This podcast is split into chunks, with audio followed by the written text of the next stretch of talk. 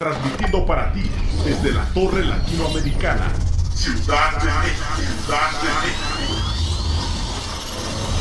Somos Radial FM, conciencia colectiva.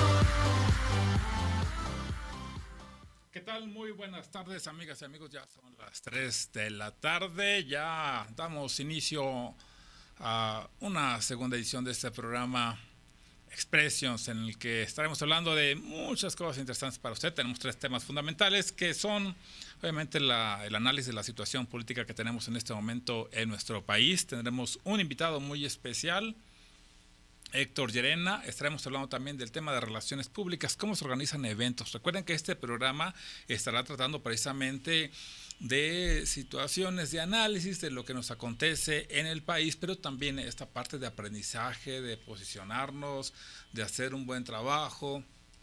Y tenemos esta sección de relaciones públicas. La primera tiene que ver con decisiones, la segunda con estilos y como cada programa, esperemos tener este regalito para usted, que es un reportaje de algún lugar especial. En esta ocasión tenemos eh, un reportaje del Museo Casa o Casa Museo del Rebozo de Santa María del Río, una prenda que da identidad a nuestro país.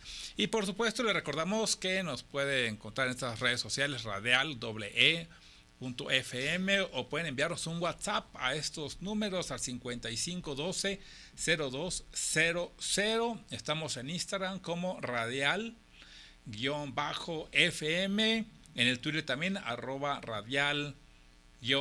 radial-fm. Mi nombre es Teodoro Briseño y como siempre será un placer estar en esta tarde con ustedes aquí en la Ciudad de México desde el piso 20 de la Torre Latinoamericana. Agradecemos a la gente de producción y bueno, si va a salir, tome sus precauciones, si va a salir de la oficina a su casa, a comer, a echarse su lonchecito, pues tome sus precauciones porque se prevé, por lo menos aquí en el centro de la ciudad, una tarde bastante lluviosa, está muy, muy nublado, a pesar de eso la ciudad pues está hermosísima, un paisaje hermoso que tenemos aquí desde el piso 20 de la torre latinoamericana. Ya es fin de semana, disfrútelo eh, disfrútelo con su familia, hay que mantener la sana distancia, si se encuentra con alguien recuerde usar el cubrebocas. Y ahí la recomendación de la Organización Mundial de la Salud que hizo algunos cuestionamientos de que cuando saludamos con el codo de alguna otra forma pues no se respetaba la sana distancia. Y por lo tanto bueno, un saludo con el corazón así de que les apreciamos y estamos ahí entonces, nuestra mano en el pecho de acuerdo a esta recomendación que nos hace la OMS, la Organización Mundial de la Salud, porque al parecer al saludar con el codo, pues no mantenemos la sana distancia. Y tiene razón, porque mire, cuando estornudamos, y es el salud, estornudo de etiqueta, obviamente aquí se quedan los virus en nuestro codo, en el interior, y pueden caminar un poquito y al hacer este pequeño saludo de codo con codo, pues podemos transmitir por ahí. Entonces hay que evitar todo, en todo lo posible, contagiarnos y contagiar a las personas que se encuentran cercana a nosotros. Y por eso este programa pues, estaremos el día de hoy haciéndolo vía Zoom con estas dos personas, con estos dos especiales, con Héctor Llerena. Héctor Manuel Llerena es un consultor político, académico, eh, que sabe mucho de esta situación y bueno, nos va a iluminar con esto, con lo que está pasando, hacer este análisis. Y Jorge Ramos, que tiene experiencia en organización de eventos, por ahí él estuvo trabajando con grandes empresas, eh, compañías telefónicas, también con esta entrega de los premios Ariel. Y bueno, tiene un sinfín de experiencia. Con estas dos personas estaremos platicando y como ya le dije, conoceremos esta, un poquito de este museo ubicado en Santa María del Río, San Luis Potosí, dedicado al rebozo, que tiene su particularidad que en esta región, obviamente, se confecciona a base de articela y de seda y por ahí tenemos canciones como la que interpretaron algunos artistas dedicadas al rebozo de Santa María. Muy bien, Recuerde, estamos aquí, tenemos WhatsApp 5512-0200 y a mí también me puede localizar en redes sociales como Teodoro Briseño de la Parra o Expressions. También tenemos nuestra página en Facebook. estamos para que usted ya, si nos está viendo, pues mande sus saludos para algunas personas. Y yo estoy disfrutando este hermoso paisaje nublado. ¿Sabe usted que cuando está nublado pueden sacarse las mejores fotografías, las mejores imágenes? Es como la hora mágica posterior a las 6 de la tarde en esta cuando el sol se va metiendo, bueno, pues aprovechelo, digo, puede salirse tantito ahí de afuera de su casa, de su oficina, sin contagiar a nadie, tomar su foto y comparta, comparte esos momentos que estamos viviendo en tiempos de pandemia. Muy bien, vamos a ir un brevísimo corte para venir a la sección de decisiones, esta entrevista que tendremos con nuestro amigo Héctor Manuel Llerena acerca de lo que está ocurriendo en el país porque nos afecta a todas y a todos estas decisiones que se toman en el ámbito político. Ya volvemos.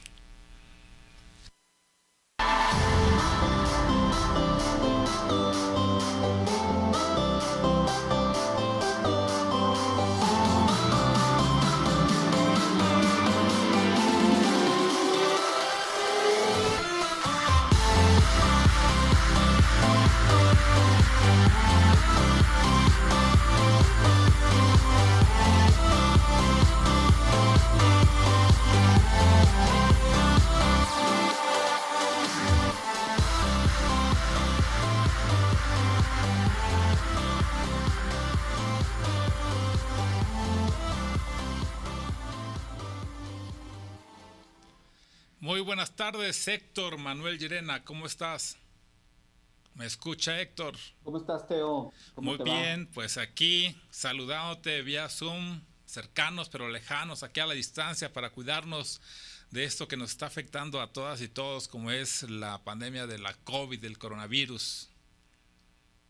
Así es, así es, mi querido Teo. Fíjate que este, pues, eh, esto, esto está marcando sin duda nuestra vida pública también, nuestra, no solamente nuestra vida privada. Yo creo que por ahí viene, viene mucho de lo que tiene el futuro. Pues sí, tenemos así como una situación este, delicada y en esta situación pues están tomando decisiones y bueno, quiero platicar a la gente que Héctor es un experto en temas de comunicación política, de analista además de todas estas situaciones de las decisiones que se toman al país. Agradezco mucho Héctor que te encuentres con nosotros en esta vía. Bueno, vamos a entrar de lleno. ¿Cómo estamos en este momento en una situación de pandemia, de COVID, de uh, algunas críticas al gobierno, también algunos desacuerdos? Acuerdos en el Congreso, estos cambios que se estaban dibujando al interior de los partidos políticos, el hecho de que se negara también el registro de algunos y por ahí un expresidente pues ya manifestó eh, su protesta porque no está de acuerdo con estas decisiones por parte del INE. Así en lo general, ¿cómo ves a nuestro país en este campo político, Héctor? Fíjate que yo creo que estamos viviendo unos, unos días agitados, unos días de mucho movimiento. Eh, después del primero de julio de 2018, el 2 de julio de 2018, esta es la siguiente etapa en donde vamos a tener elecciones, donde vamos a tener otra vez, digamos, a prueba o como una especie de referéndum del gobierno de Andrés Manuel López Obrador. Y, y, todo esto dentro de un ambiente polarizado, por un lado, donde hay un grupo, eh, hasta ahorita lo que sabemos es el grupo mayoritario que lo apoya, lo apoya con mucho, me refiero, lo apoya este, fervientemente, y por el otro lado, un grupo que lo está rechazando y que está públicamente mostrándose en desacuerdo, que está haciendo toda una serie de señalamientos, de reclamos dentro de pues lo que es nuestra vida democrática, ¿no? Yo creo que es muy interesante lo que estamos viendo. Vemos a los partidos políticos, pues ciertamente con todos con sus problemas, ¿eh? Sí, sí, sí. Todos de alguna forma basando sus problemas. Morena en plena etapa de renovación de dirigencias, de algunas definiciones incluso jurídicas ante toda una serie de, decisiones que se están tomando en línea acerca de que la forma en la que se iba a hacer en un principio la renovación de la, de la dirigencia no cumplía con ciertos requisitos como los temas de equidad de género, como los temas de pluralidad y poder incluir a muchos más candidatos, este, el, PRI, el PAN, el PRD, este, yo creo que estamos viviendo un momento muy intenso en nuestra vida nacional. Así es. Parte política. Exactamente, pero con esta situación que está pasando esta clase política, si podríamos denominar la clase política, ¿qué es lo que está comunicándole a la ciudadanía? O sea, a todos los que pues no estamos insertos directamente en la política, pero nos vemos afectados por las decisiones que se toman. ¿Qué están comunicando en este momento y qué es lo que tú ves que están generando en cuanto a percepción ciudadana? Fíjate que yo creo que en este caso la clase política está lejana de la gente. Ahorita las lógicas están muy inmersas en sus temas internos, eh, no están en la conversación, sin duda, la gente no las está tomando en cuenta. Recordemos que en México, pues los partidos políticos no tienen necesariamente una de las mejores percepciones a nivel público. Y esto yo creo que está, lo estamos viendo ahorita, yo creo que lo estamos viendo claramente. Los partidos no están hablándole a la gente, los partidos le están hablando a sus propias grupos, a sus propios núcleos de, poder, yo creo. Y el único que está hablándole a la, gente, para bien y para mal, es el presidente. Él es el que tiene la conversación pública de, de, alguna forma la sartén por el mango. Es el único que ha sabido hacerlo. Es el único que ha sabido llevarle tanto a los suyos como a sus contrarios. Exactamente, entonces está generando ahí una situación de que, bueno, tiene su propia estrategia y le está funcionando esto de las mañaneras, eh, todo me parece que tiene como su propio programa, su propio noticiero, tiene sus invitadas, sus invitados, arranque de, no sé, de lo que va a hacer, está marcando la agenda. Algo le está faltando a los otros partidos, inclusive quizás a Morena, porque si lo vemos, si vemos este desapego entre la figura del presidente y este partido mayoritario, aunque al final de cuentas prácticamente se haría lo que él dice. Pero vamos viendo, porque ¿qué le está faltando a, a, los otros grupos políticos, a las otras fuerzas, para poder moverse en esta marea que hay política en el país? Yo creo que, fíjate, algo, algo muy interesante, yo creo que es las fuerzas políticas formales. A ver, yo creo que los partidos son sin duda un elemento muy importante de la democracia más allá de que debamos tener los mejores partidos, mejor organizados, más cercanos a la gente, los partidos son muy importantes. Sin partidos políticos la vida democrática se acaba. Esto es algo muy importante. ¿sí? Y el reto de los partidos políticos hoy es hablarle a las personas. ¿Sí? Incluso Morena, que tiene su intermediario, en este caso que es el presidente, necesita voltear a ver a la gente, porque Morena está bien quizá a nivel nacional en muchos aspectos por el presidente, pero a nivel local no necesariamente ha hecho el papel que la gente esperaba. Esto no quiere decir que otros lo hayan hecho mejor necesariamente. En algunos lugares sí, en algunos otros lugares no. Por ejemplo, en la Ciudad de México, sin duda, Morena tiene todavía un, liderazgo a partir de que el gobierno de Claudia Sheinbaum está bien, bien calificado, pero no es asiento del país. Morena tiene ese, ese reto. Y por el otro lado, las oposiciones pues tienen el reto de justamente de posicionarse, de tener un papel relevante y, dejar solamente de ser los detractores y ser los que se quejan y ser los que descalifican. Hay una situación que yo estoy observando y que te la comparto en los estados de la República, esta unión que antes no se pensaría entre un partido como el PRI y el Partido Acción Nacional dialogando para ir en una candidatura común o postular a una persona que les represente. ¿Dónde están quedando las ideologías, las formas de gobernar? Aquí yo como ciudadano te pregunto, ¿sería nada más de alcanzar el poder por el poder de la forma como sea?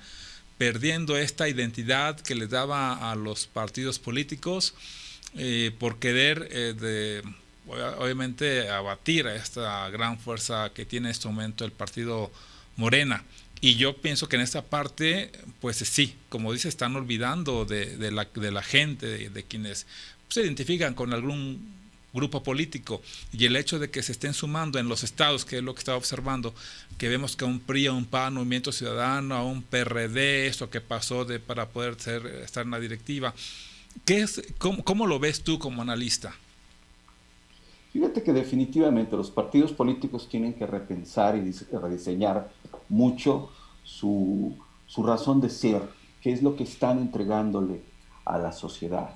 ¿sí? Si bien este, tienen una función, que en este caso es llegar al poder, espacios de poder. Es un partido político que no busca el poder, no tiene sentido por sí mismo. Sin embargo, lo están haciendo, como tú bien señalas, lo están haciendo de una manera eh, pues casi funcional, ¿no? Llegar al poder por llegar al poder, ocupar un puesto, ejercerlo para ellos y para sus grupos, y están dejando afuera a la gente. Yo creo que esto fue uno de los grandes diferenciadores del 2018 con Andrés Manuel López Obrador, que eh, a pesar de que Morena no era un partido político, no es un partido político, ¿sí? lo vemos, eh, le falta mucha organización para hacerlo, es un movimiento social y tiene sus propias lógicas. Mucha de su fuerza tuvo que él sí volteó a ver a la gente. él sí. le habló a la gente, él ha hablado a la gente. Y, ahí ha, generado una atracción importante. Dentro de esto, si vemos a otros, otros eh, actores, tanto personales como institucionales, como son los partidos políticos, nadie más le está hablando a la gente, nadie conoce a la gente, qué siente, eh, qué es lo que le importa, cómo le mueve, eh, cuáles son las cosas que la hacen sentir parte de, un país. No lo saben, no lo conocen. Entonces los partidos están lejanos. Exactamente, pero hay una, yo estoy también percibiendo en algunos sectores como una especie de arrepentimiento, como de no sé si voté bien o mal en la anterior elección. Yo, creo que esto también lo, lo, está viendo, lo está viendo mucha gente. Eh, se calcula que es más o menos un 25% del electorado, por ejemplo, en este caso, que dice que votó por Andrés Manuel López Obrador, pero que ahora no sabría si volverlo a hacer.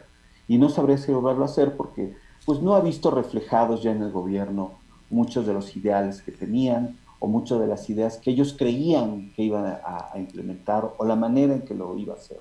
Y aquí tenemos un, electorado que de alguna forma está eh, volando, no son, los, no son los, los, los, votantes que les llaman los switchers, estos votantes que solo están viendo siempre a la persona o propuestas y que con base en eso votan, que no tienen ninguna preferencia. En este caso creo que se trata de un público que sigue estando, digamos, con él de, una manera sustancial, las causas que, por las que él llegó, por las que él eh, luchó en, en, el 2018 o las cosas que él prometió, pero no están de, de, acuerdo en la forma en la que lo ha hecho.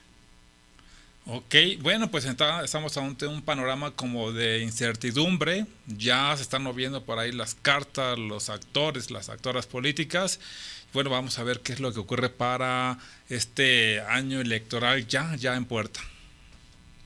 Yo creo que, vamos a vivir unos momentos muy interesantes, o sea, estamos frente a la posibilidad de vivir un momento interesante donde mucha gente ha salido de su zona de confort o la sacó de, su confort el 2018 y que ahora estamos viendo que mucha gente que nunca participaba, nunca opinaba, opina, que muchos de los que tenían seguro el poder y sus posiciones ahora tienen que luchar por ellos y adecuarse a los nuevos tiempos, y que muchos que nunca lo habían tenido tienen ahora que mantenerse.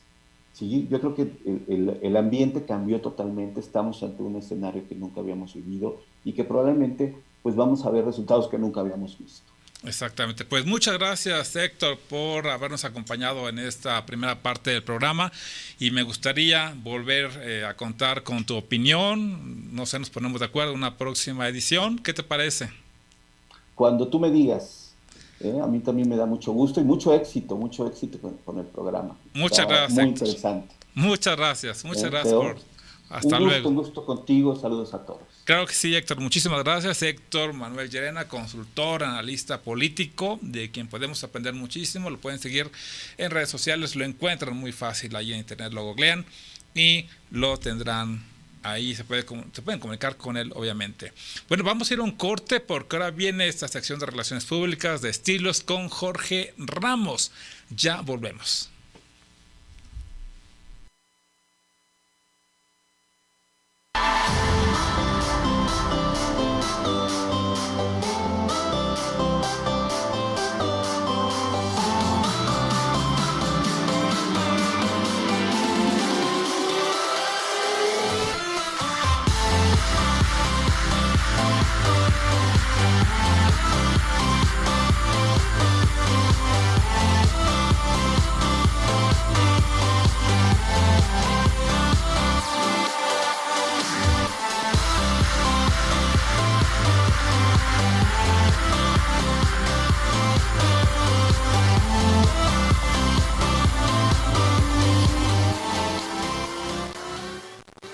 Muy bien, ya volvemos, ya está por entrar nuestro buen amigo Jorge Ramos. Por lo pronto le comparto que nos sigue en redes sociales. Estamos en el Facebook Radial doble E, Radial FM, en el Instagram Radial guion bajo FM, en el Twitter arroba Radial FM. Por supuesto, nuestra página de este programa, Expressions en Facebook puede localizarme también como Teodoro Briseño de la Parra. Ahí estaré compartiendo también cada programa. Eh, muchas gracias a las personas que ya eh, nos están viendo en estos momentos. Agradezco eh, sus comentarios. Ya casi al final del programa le estaré enviando obviamente los saludos porque sí quiero comentarles que en esta segunda sección que es de relaciones públicas estamos hablando con esta persona que es un especialista en la organización de eventos y es que como que se nos ha olvidado de cuidar nuestra imagen como lo vimos la vez en el programa anterior con Jamile Abdel la importancia de ser coherentes. Pero obviamente esta disciplina de las relaciones públicas pues tiene muchos campos de desarrollo y uno de ellos tiene que ver con la organización de eventos. Para las personas que nos están escuchando en este momento y eh, pues nos hacen algunas sugerencias ya desde el primer programa cómo hacer para organizar un evento, qué elementos tenemos que tener y para esto pues tenemos a Jorge Ramos quien se encuentra con nosotros, como ya le dije, con amplia experiencia telefónica en compañías internacionales, pero también en el sector público, por ejemplo, la organización de la entrega de premios Ariel. Entonces, Jorge Ramos, ¿estás por ahí?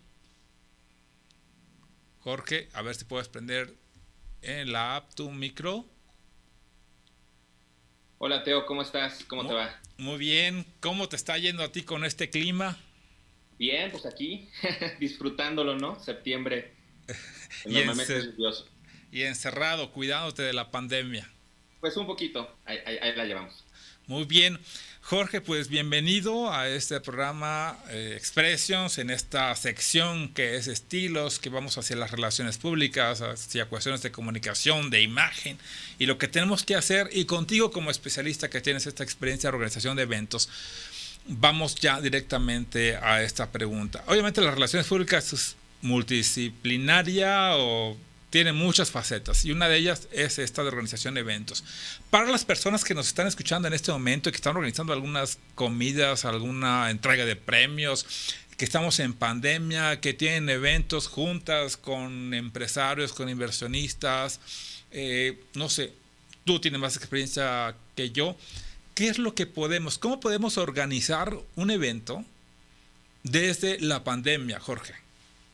Bueno, antes que nada, este, muchas felicidades por, por este nuevo programa. Ustedes son mucho, mucho éxito. Gracias. Y creo que es importante lo que, lo que vamos a contar. Siempre nos tenemos que preguntar, la primera pregunta es, ¿qué quiero contar? Eh, es muy famoso esta idea ahora del storytelling acerca de qué narrativa es la que queremos dar a conocer, porque antes que cualquier cosa es eso, ¿no? ¿Qué, es, qué historia es la que queremos contar? Luego queremos, tenemos que preguntarnos a quién lo queremos contar, porque es muy importante este público. Puede ser un público desde los periodistas, ¿no? En el caso de una conferencia de prensa. Ahorita hablamos de la parte de, la, de, esta nueva normalidad, ¿no? De la, de la pandemia estoy hablando en general, ¿no? Sí. Eh, pueden ser una conferencia de prensa para los, los, periodistas y los reporteros que pues queremos darles a conocer a lo mejor un nuevo producto, a lo mejor este, a un nuevo personaje, en el caso de la política a un nuevo candidato, ¿no? Entonces ese es, ese es nuestro público principal. Y a su vez también puede ser para colaboradores de una empresa. Yo hago muchos eventos corporativos, entonces es importante saber a quiénes, quiénes son nuestros colaboradores, qué es lo que esperan de nosotros, eh, si estamos celebrando algún evento en particular como eh, a lo mejor eh, el tiempo que lleva la empresa o algún aniversario de la empresa o queremos conmemorar o reconocer a ciertos colaboradores. Ese es el otro público. E incluso también estos fans o seguidores de un artista o hasta de una marca, ¿no? Y podemos hacer también eventos para potenciales clientes, ¿no? Si, si, estamos haciendo el lanzamiento de un producto, bueno, queremos saber qué es lo que quieren estos clientes, ¿no? Entonces, eh, recapitulando, es qué queremos contar, a quién lo queremos contar. Segundo, eh, más bien tercero, tendríamos que ver con qué objetivo. Es decir, queremos dar a conocer eh, el prestigio de una marca, queremos crear unidad entre los colaboradores a partir de a lo mejor el aniversario de la empresa, queremos hacer este lanzamiento, como lo mencionaba, o simplemente queremos dar a conocer una noticia, ¿no? Eh, entonces ese es como el objetivo. Y luego, bueno, tenemos que preguntarnos cómo lo queremos contar. Es decir, en qué tono, con qué mensaje, cuáles son los detalles que le vamos a poner a este evento, porque yo creo que esto en, la organización de eventos, los detalles son los que cuentan. Y los detalles son lo que va a hacer la diferencia de tu evento, ¿no? Entonces siempre hay que considerar este cómo lo queremos contar. Y por supuesto al final, eh, ya cuando se haga la propuesta a tu eh, cliente, en este caso, con cuánto dinero lo queremos contar, porque la cotización siempre es fundamental, el dinerito habla, ¿no? Entonces yo creo que esas son las cinco principales eh, preguntas que hay que hacernos a la hora de organizar un evento. ¿Qué quiero? ¿A quién? ¿Con qué objetivo? ¿Cómo? ¿Y con cuánto? Ok. Y en esta situación de la pandemia, ¿cómo están organizando los eventos las grandes empresas o las instituciones públicas? Perdón, te escuché la pregunta. Sí, eh, ¿cómo, Jorge, ¿cómo están organizándose ahora los eventos en este nuevo marco? Vimos, por ejemplo, el lanzamiento... En la pandemia, en la nueva normalidad. Exactamente, vimos apenas un lanzamiento de un eh, dispositivo, bueno, de Dipole y oh, ya no hubo este auditorio llenísimo, eh, ya fue todo virtual. Yo me imagino que esa es la tendencia. No sé tú qué es lo que estás observando en este momento. Este, estoy teniendo problemas con la conexión, creo que ya se está rehabilitando. Ok, no, no, estamos... Escucha, es que creo que quería saber cómo... Sí, ¿cómo, ahorita los eventos. Exactamente, ¿cómo están organizando los eventos? Ya hemos visto las presentaciones de smartphone, de iPhone, este, ya no están los grandes auditorios llenos, ahora hay un presentador, eh, todo se hace de forma virtual, tratan de hacerlo muy espectacular, acaba de ocurrir apenas en esta semana la presentación, eh, lo nuevo de este producto de la manzanita, pero no sé, tú como especialista en estos temas, en esta organización de eventos, ¿cómo lo estás viendo? ¿Cómo lo están haciendo en tiempos de pandemia? ¿Cómo están organizando estos eventos en tiempos de pandemia, Jorge? No sé si se cortó la comunicación por ahí. Si no, volvemos. Ok, vamos a ver si podemos reconectarnos con Jorge, porque sí me interesa sí me interesa mucho cómo se están organizando en este momento los eventos, porque tiene que ver con la imagen, tiene que ver con esta acción de relaciones públicas. Ya vimos cómo lo están haciendo empresas internacionales con la presentación de estos dispositivos móviles, pero ¿qué está ocurriendo en México? ¿Cómo lo estamos haciendo? No sé si alguna de ustedes o alguno de ustedes está participando en este tipo de eventos. Vamos a ver si tenemos una reconexión con Jorge. Muy bien, y pues yo agradezco a las personas que se están conectando en este momento a través de las redes sociales, agradezco mucho su participación, por supuesto.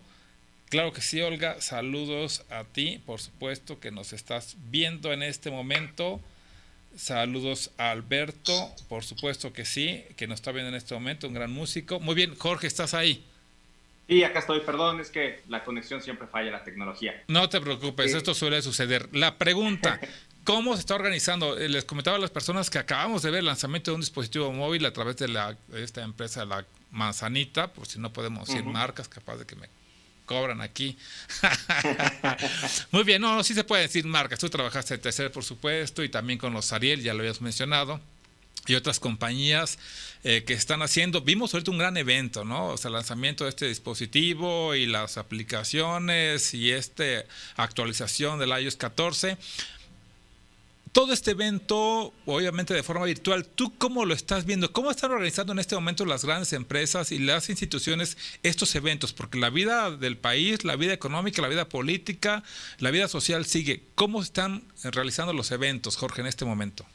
Sí, fíjate, Teo, que es muy curioso. Eh, las compañías lo que están haciendo es tratar principalmente, lo voy a hablar en, términos de productos, como en este, en este caso el ejemplo que mencionaste, eh, se han visto muy creativos porque fíjate que con los periodistas, bueno, hay un contacto directo por eh, vía videoconferencias o por correos, o sea, están, están, están utilizando las tecnologías para ello. Pero antes de que se haga el evento virtual, como lo estamos haciendo nosotros, por supuesto que hay pruebas, por supuesto que hay este, preparativos y todo ello, les envían a los periodistas, en este caso, no supongo que en el caso de esta, de esta compañía como, como la manzanita, no les envían tal cual el producto, pero suponiendo que eh, eh, les envían como muestras respecto de lo que se va a presentar. Entonces a tu casa te está llegando como esta muestra, a lo mejor si es eh, un nuevo vino, este, un nuevo producto a lo mejor para el cabello, etcétera. Y entonces tú tienes la oportunidad de irlo probando y en estas videoconferencias se hace entonces el entorno de presentarlo y a la misma, al mismo tiempo el periodista lo está probando. Entonces hay este contacto de alguna manera virtual, pero al mismo tiempo físico con el producto. Entonces el periodista se está conectando incluso a más conferencias que, de las que podía asistir eh, antes, ¿no? Porque pues en esta ciudad tan caótica pues tenías que planear muy bien si tenías tres eventos en el día. Ahora puedes tener hasta diez eventos y no hay, no hay tanto problema por eso, que ese es uno también de las, de, de las ventajas que se está dando ahorita, ¿no?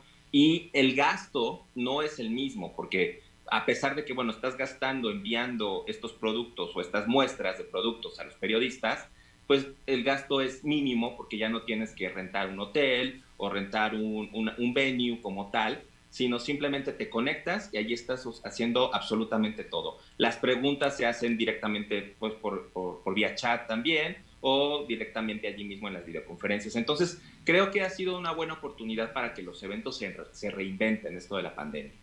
Ok, Jorge, eh, ahora te interrumpo un poquito, pero me hablabas de los periodistas, pero también yo estaba observando, eh, ya que nos dedicamos a esta cuestión, la utilización de influencers, o sea, de personas que tienen su, eh, sus páginas, que mucha gente les sigue y bueno, a ellos también obviamente les envían estos productos. ¿Tú cómo estás? ¿Cómo, cómo lo ves? ¿Lo, ¿Lo, sigues recomendando? ¿Lo recomiendas? ¿No lo recomiendas? ¿Sale más económico para las empresas en este momento? ¿Tú qué opinas de esto? Yo, yo siempre he estado como, pues si no en contra de los influencers, porque sí han ayudado bastante, creo que eh, ya se les está dando, están sobrevalorados. O sea, es decir, no, no, no, no por ser, ser un influencer es que tu, tu producto o tu evento va a tener éxito, ¿no? Eh, desafortunadamente ahora todo lo, todo lo evaluamos con likes, todo lo evaluamos con seguidores, todo lo evaluamos con eh, con virtualidad. Y entonces creo que es una, una buena etapa para justamente eh, evaluar si realmente ese, ese, influencer te está dando ese, ese éxito que tú estás esperando. Eh, en definitiva, sí hubo una época en que los influencers te daban eso, pero yo creo que ahora se ha diseminado tanto esta parte de tantos influencers y tantos likes y tienes que tener, que pues ya no, ya ni siquiera tienes el experto en tecnología, ¿no? O sea, puede ser cualquier persona la que esté hablando de tecnología, cuando en realidad no tiene esta expertise, pero como tiene tantos seguidores, pues este, me está funcionando, ¿no? Yo, yo, yo no he visto tanto que, sean, eh, que, es un recurso utilizado por, por las empresas para eh, hablar de su producto. Yo creo que debería de ser siempre ahorita eh, este experto en tu empresa el que hable del producto, este maestro de ceremonias, si le queremos llamar así, digo, eh, eh, eh, que, se sabe que comúnmente así es como se llama, este maestro, maestro de ceremonias que te está hablando del producto, sí se tiene que seguir haciendo, pero tiene que ser un experto, porque desafortunadamente el influencer no necesariamente es un experto. No sé si contesté a tu pregunta. No, sí, sí, perfectamente. Y bueno, la recomendación en este momento, mira, ya hay personas que ya están preparando, ya pasaron los festejos patrios, pero viene esta parte de otoño que, y de invierno las temperaturas pues van a bajar, dicen por ahí las autoridades de salud que hay que tener mucho cuidado, pero hay esta necesidad que tenemos imperante las mexicanas y los mexicanos de reunirnos y hacer estos eventos de fin de año estos ya empiezan en octubre, viene en noviembre, por supuesto. ¿Cuál sería tu recomendación? ¿Qué guía, qué luz nos, nos darías tú o qué consejo para organizar un evento de una empresa, supongamos una empresa, alguien que tiene una cadena de tortillerías, panaderías o personas de una tienda de telas, no sé, que se reúnen? ¿Tú qué recomendación darías si van a organizar un evento de tipo social o de tipo político también? Por ejemplo, ahora que vienen las campañas, tú, así como que en lo general, ¿qué recomendaciones nos darías como para empezar a pensar, valga redundancia, al planear, el planear un evento? Mira, ha sido muy, muy cuestionado y yo creo que eh, tenemos estos ejemplos ahorita que han sido muy cuestionados por parte del gobierno en cierta, de cierta manera, si el uso del cubrebocas o no el uso del cubrebocas, etcétera, etcétera. Pero yo creo que lo que han hecho muy bien la parte de, gobierno es justamente la parte de la sana distancia, que es lo que se tiene que seguir en los eventos. Es decir, acabamos de pasar ahorita por un grito de independencia en donde no hubo absolutamente nadie, a muchos les pudiera haber parecido como desolado, etcétera, etcétera, pero se cubrió perfectamente con estos fuegos artificiales, con estas luces sobre el zócalo, este, o sea, esta parte de la, de, de la desolación creo que se cubrió bien con estos fuegos artificiales, con esta música, con estas luces que estuvieron alrededor de todo. Y creo que próximamente esto es lo que se debería de hacer en las empresas o en, los, en los gobiernos. O sea, aplicar la sana distancia en la medida de lo posible, combinado junto con esta virtualidad. Es decir, no es que no, es que, no, es que no tenga que haber nadie, porque incluso en el propio, en el propio evento del, del pasado 15 de septiembre hubo gente, ¿no? Hubo este, soldados tocando, este, hubo gente gritando vivas, pero la mayoría lo vimos a través de la tele y sí fue una forma distinta de hacerlo, pero creo que yo poco a poco nos vamos a ir acostumbrando. Mi consejo sería ese, que combináramos la sana distancia junto con la parte de la virtualidad. O sea, estas dos cosas y ahora pues, este, que, que la tecnología nos dé esa oportunidad, pues qué mejor que aprovecharla y explotarla al máximo, ¿no? Muy bien, Jorge, pues muchísimas gracias por tu participación y por habernos acompañado en este segundo programa, en esta sección de Relaciones Públicas, enfocándonos en la organización de eventos. Muchas gracias por tus consejos, tus consejos. Esperamos volverte a tener en este espacio. Claro que sí. Muchas gracias a ti, Teo, y saludos a todos. Claro que sí, muchas gracias. Fue Jorge Ramos quien nos dio estos consejos a la hora de organizar eventos. Recordemos que este programa va a ser un poquito especializado en temas de política, de impacto, de toma de decisiones y también consejos para las empresas y para nosotros que organizamos algunos eventos y tenemos que salir adelante. Y vamos a un corte. Vamos a volver a este regalito que le tenemos ahí en San Luis Potosí tiene que ver con el rebozo, con esta prenda que nos da identidad nacional y ya volvemos.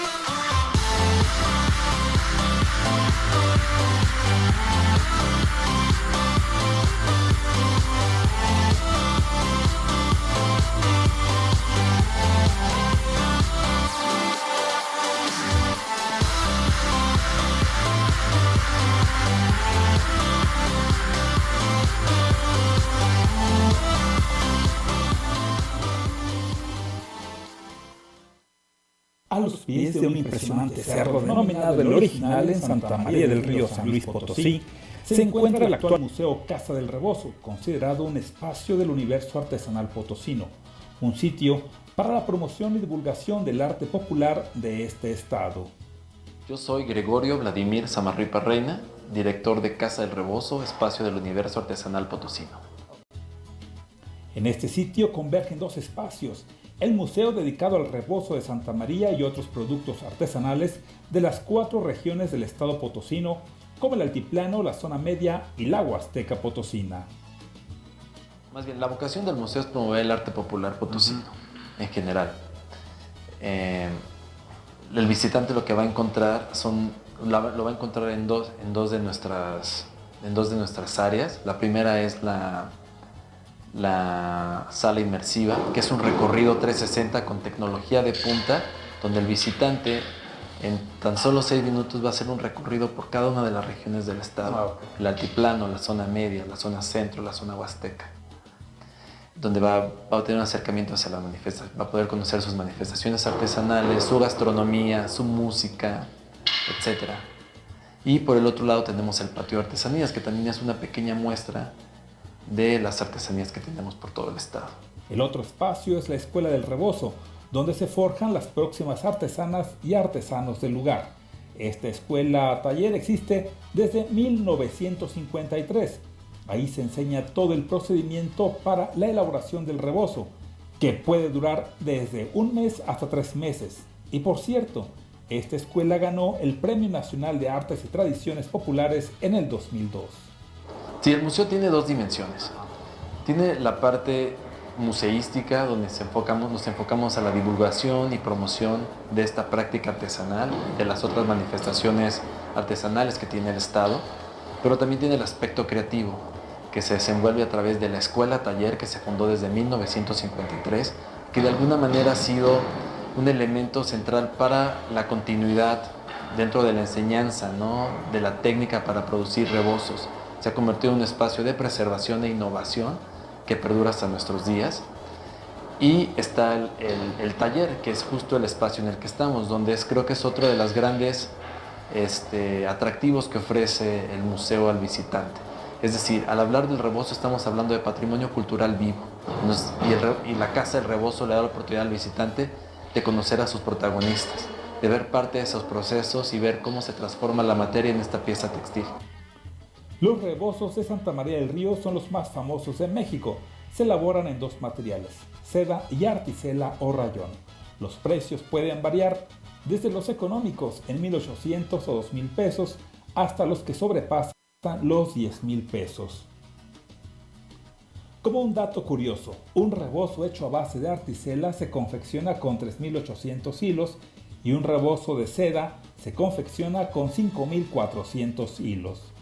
Sí, en Santa María trabajan con dos materiales, la seda y la articela, que de alguna manera eh, es como un elemento distintivo que los propios artesanos han buscado para distinguirse de las otras tradiciones, que lo cual no, no es únicamente una cuestión material, también estos materiales dan personalidades distintas a, esta, prenda textil. de alguna manera la seda ha sido parte, eh, la producción de seda tiene que ver porque ha sido un impulso, un impulso, parte de una política estatal que de alguna manera hizo llegar a los artesanos estos materiales desde décadas atrás y que bueno, pues han definido la producción rebocera del municipio. El rebozo en lo particular ha sido un referente nacional e internacional, pues según nos dice el director de este lugar, Vladimir Samarripa Reina, sus artesanos y artesanas lo han llevado a varios rincones del mundo, como el caso del maestro rebocero Arturo Estrada Hernández, quien ha participado en encuentros internacionales como los realizados en Gran Bretaña, Japón e Indonesia. En cuanto a lo artístico, lo han portado figuras del cine nacional e internacional, aunado a la interpretación que hiciera en su momento Lola Beltrán y otros intérpretes de música vernácula. En este museo existen piezas de hasta más de 100 años de antigüedad, también muestras de rebozos que han participado en exposiciones internacionales. Bueno, el rebozo es una prenda mexicana, es una prenda que tiene un, origen difuso, pero de, de procedencia mestiza. O sea, definitivamente el rebozo, como el resto, como mucho de la historia de México, es parte de un cruce de dos culturas, la prehispánica y la española. El rebozo, como tú lo mencionas, forma parte dentro de la cultura popular de México. Lo hemos visto en el cine, dentro del, dentro del arte, las, las artes plásticas. Eh, pintoras como María Izquierdo, Diego Rivera, han retratado, han ilustrado el rebozo, ¿no? Ha estado presente en el cine, en el cine y es parte de esta iconografía popular que permea ¿no? cuando se habla de mexicanidad. El rebozo de alguna manera no, no es una prenda, digamos, homogénea, pues existen tradiciones diversas en, por todo el territorio mexicano y donde Santa María del Río de alguna manera eh, juega un papel importante, ¿no? donde se distingue por ser la cuna del rebozo de seda.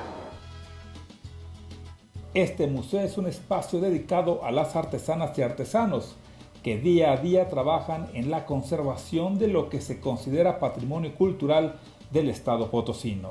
Hasta este momento, no se duda de que el rebozo de Santa María del Río se ha considerado un símbolo cultural y artístico que forma parte de la identidad nacional. Bueno, el museo cumple su primer aniversario, siendo el único, el único espacio museístico dedicado a esta prenda textil, icono de la mexicanidad. Este, el rebozo tiene una, definitivamente es una de las piezas artesanales clave del estado de San Luis Potosí. Santa María del Río es poseedora de una de las tradiciones reboceras más importantes de México, que podemos decir que es de las más sofisticadas por materiales y técnica y por el refinamiento del detalle. Para este primer aniversario el museo está trabajando, forjándose como el espacio para la promoción, difusión y divulgación del arte popular potosino, que tiene como máximo exponente el, el rebozo de Santa María del Río.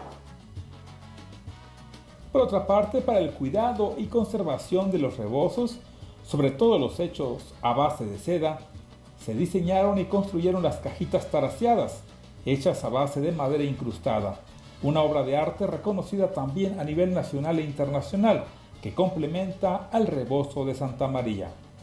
Bueno, el rebozo de Santa María tiene presencia internacional, goza de ese reconocimiento. El rebozo es parte de Santa María, ha formado parte de colecciones, más bien forma parte dentro de colecciones textiles nivel mundial. Tenemos grandes exponentes, uno de ellos es Arturo Estrada, quien ha, de alguna manera rebasado la cuestión tradicional y ha convertido el rebozo como una forma más de expresividad creativa. Eh, Arturo Estrada ha llevado el rebozo a, recintos museísticos en Canadá, en Londres, Indonesia y otros espacios. ¿no? El rebozo Santa María ha trascendido fronteras. Hablamos de rebozo, sí, como una cuestión mexicana, pero el de Santa María en particular tiene mucho reconocimiento en el mundo. Cuando visiten San Luis Potosí o recorran la carretera Querétaro-San Luis Potosí, dense la oportunidad de conocer este espacio en el centro norte del país, ya que prácticamente Santa María del Río se encuentra a un lado de la carretera. O sea, hablar de rebozo y Santa María es hablar de la misma cosa. El rebozo permea en todo, desde el aspecto cívico, cultural, religioso, ritual. De hecho, forma parte de su, de su escudo, ¿no? El rebozo. Es una especie, en el escudo observamos una, vemos una especie de arco, ¿no? que lo adorna y está conformado por un rebozo. El rebozo es un elemento central dentro de la vida y cotidianidad de Santa María, ¿no? La producción de rebozos, como, bueno, como el resto del quehacer artesanal, por supuesto que enfrenta amenazas, ¿no? Pero el hecho de la existencia de una casa subsidiada por el Estado, perdón, de una, de una escuela subsidiada por el Estado, pues garantiza cierta continuidad. Eso hay una política estatal que está garantizando que la técnica se siga aprendiendo. Eh, sigue habiendo mucho, más allá de la escuela y este taller, sigue habiendo muchos talleres independientes. Este rebozo tiene un mercado. Esto fue Experiencias con el rebozo de Santa María del Río en San Luis Potosí. Prenda preciosa esta del rebozo de Santa María del Río. Yo lo recomiendo mucho, los precios pues sí están acordes y hasta se me hacen baratos porque son meses los que se llevan al elaborar estos rebozos. Hay que comprar, hay que apoyar la economía local. Y bueno, vienen los saludos para Brunilda Pizarro, Olfe de la Parra, Olga Betanzos. Gracias por sus comentarios. Brunilda, que nos está viendo allá en Puerto Rico y dice que tienen elecciones. Y bueno, eh, le preocupa un poquito por esta situación que también está ocurriendo con la pandemia. Muchas gracias, Olga. Estamos trabajando. Gracias, José Manuel Martínez, que nos está viendo este video. Antonio, Toño Camarena, ¿cómo estás? Eh, un saludo para ti. Gracias a las personas que también lo están compartiendo. Alberto, muchas gracias por eh, estarnos viendo y compartiendo. Saludos hasta San Luis Potosí. Obviamente aquí en la Ciudad de México también nos están viendo. Recuerden que tenemos, estamos en redes sociales para que nos siga. Bien, aquí más saludos, nada más que se actualice aquí mi eh, celular, pero por supuesto, claro que sí, este para mí siempre será un gusto eh, contestarle sus mensajes de lo que está pasando en este momento. Vamos a ver eh, más saludos para Efrem Padrón de la Parra, Gis Sendejas, Julio César. Obviamente, muchísimas gracias a las personas que nos están viendo en este momento. Gracias por compartir. Y vamos creciendo, vamos naciendo. Esta es la segunda edición de este programa aquí en Expressions. Este programa obviamente lo estaremos viendo también en YouTube para que nos siga. Puede buscar Teodoro Briseño de la Parra, ahí estaré compartiendo esta publicación, por supuesto. Puede escribirnos, también se convertirá en podcast ahí en Expression. Ya le estaremos compartiendo también esto en redes sociales. Puede enviarnos su WhatsApp al 55 55 12 0200.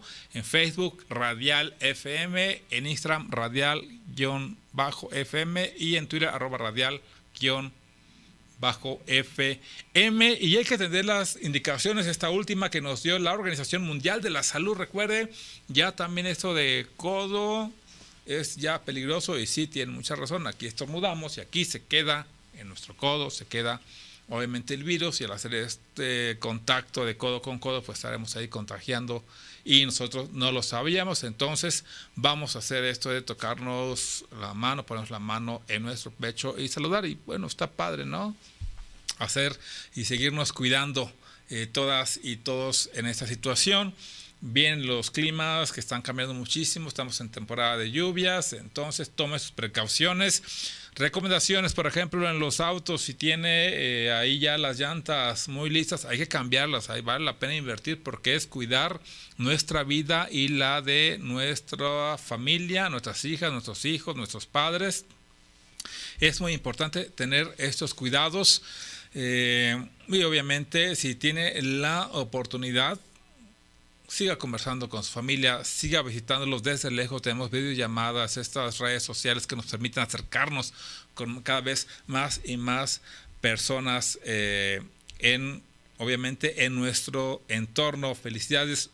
Muchas gracias, Luigi, por tus saludos. Vamos a seguir revisando eh, las redes sociales. Recuerden, estamos como Expresión, estamos como Radial FM. Ahí me encuentra como Teodoro Briseño, Teo Briseño de la Parra, Teo con TH, por supuesto que sí. Siempre será este un placer estar con todas y con todos ustedes. Hay que seguir las recomendaciones de salud, siga manteniendo la sana distancia, la sana distancia, use el cubrebocas. Usted me ve aquí que vienen varias personas. Obviamente cada vez que entra alguien a esta cabina se sanitiza. Obviamente lo tenemos que hacer. Las conferencias y seguirán siendo por videollamadas y aprovechemos, aprovechemos este tiempo que tenemos para aprender. Ya casi nos vamos, nos dicen, pero bueno, recuerden los saludos para todas las personas que nos están viendo en este momento. Hay comentarios, por supuesto que sí, yo se los voy a contestar de forma personal. Sí, les, eh, obviamente que sí, eh, las personas que piden este, compartir lo pueden compartir, por supuesto. Eh, este programa. Si tienen más sugerencias, por supuesto que sí. En la próxima edición tendremos en entrevista a una coordinadora parlamentaria del Congreso de la Unión que estará platicando con nosotros. Hicimos, estamos ahí visitando a un restaurante en medio de un viñedo acá en la zona de vinos y quesos en Querétaro le estaremos compartiendo esta experiencia para quien tenga la oportunidad se puede escapar. Ya no podemos ir en estas urbes a los restaurantes a reunirnos con muchas personas, pero podemos tener esta oportunidad de salir con mucho cuidado fuera de la ciudad y conocer este tipo de lugares en medio del campo, como en este caso en la zona, en la ruta de los quesos y los vinos, que, es este, Querétaro, Guanajuato, San Luis Potosí. Tenemos esta recomendación, la estamos trabajando para presentársela la próxima semana, ¿de acuerdo? Y tome las mejores decisiones. Estamos en tiempos de cambio, vienen otros cambios, la temperatura obviamente seguirá bajando, hay que cuidar a las personas mayores mayores de 60 años, mayores de 59 años, por supuesto, a nuestras niñas y a nuestros niños. Si tenemos personas enfermas en el hogar, por supuesto, también hay que tener muchísimo cuidado. Mi nombre, Teodoro Briseño de La Para. Fue un placer estar en esta tarde de viernes con ustedes. Disfrútelo. En su casa había películas, apapáchese, un cafecito con leche, su vino tinto, su pan, su queso. Ya se me antojó, ya me dio hambre. Provechito para todas y todos. Nos vemos el próximo viernes.